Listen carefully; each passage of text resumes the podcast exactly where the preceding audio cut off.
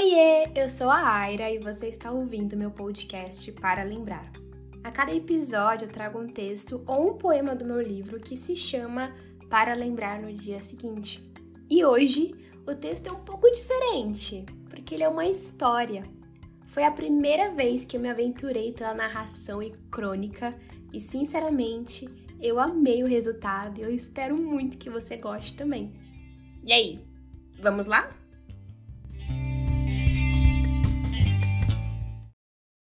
Para lembrar sobre o amor, o texto de hoje se chama Alguém. Com a mente agitada, trilhando mil caminhos ao mesmo tempo, eu sinto o metrô chegar. Ele parece lento, como se também não quisesse estar ali. Aos poucos ele vem, passo a passo.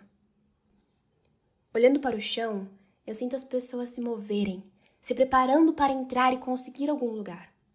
Me percebo paralisada, estática, imóvel, sem força para conseguir levantar os meus olhos e seguir a vida que me espera do lado de cima. Mas centímetro por centímetro, eu começo a levantar a cabeça. Uma tarefa incrivelmente difícil, como se tivesse um enorme peso me puxando para baixo. Mas quando eu levanto por completo, eu vejo ele. Tudo estava indo incrivelmente lento, mas quando eu ouvi, tudo parou de vez. Me percebo olhando fixamente para alguém que eu nunca vi na vida, um total estranho, alguém que eu nunca imaginaria existir. Um alguém sentado, olhando para baixo através de seus óculos redondos.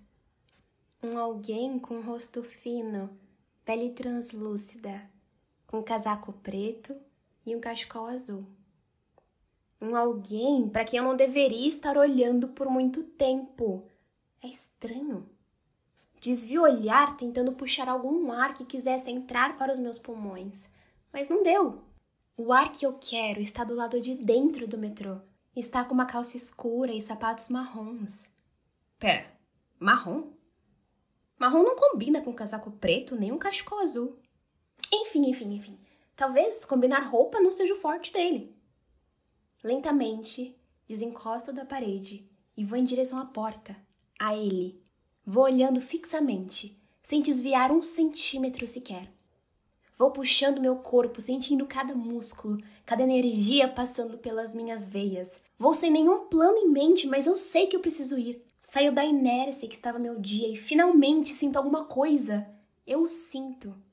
Ele se levanta assustado, como se alguém o tivesse o chamando. Então, por alguns segundos, ficamos frente a frente. Uma porta nos separa. Apenas centímetros de distância eu posso sentir sua respiração forte, intensa e profunda.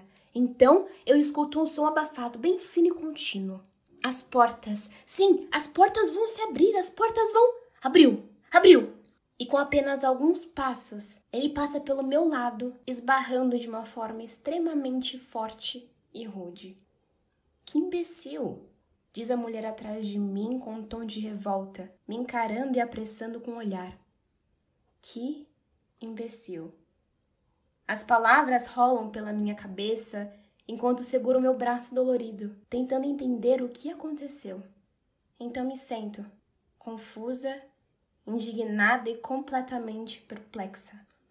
Eu vejo novamente minha mente, sentado, olhando para o chão. Mas dessa vez eu não vejo como antes. É.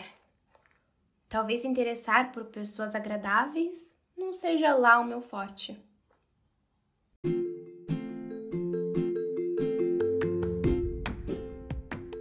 É isso, gente. Espero que vocês tenham gostado desse episódio.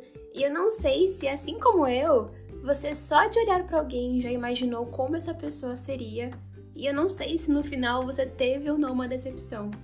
Mesmo assim, espero que você encontre um alguém que supere todas as suas expectativas. Te vejo no próximo episódio.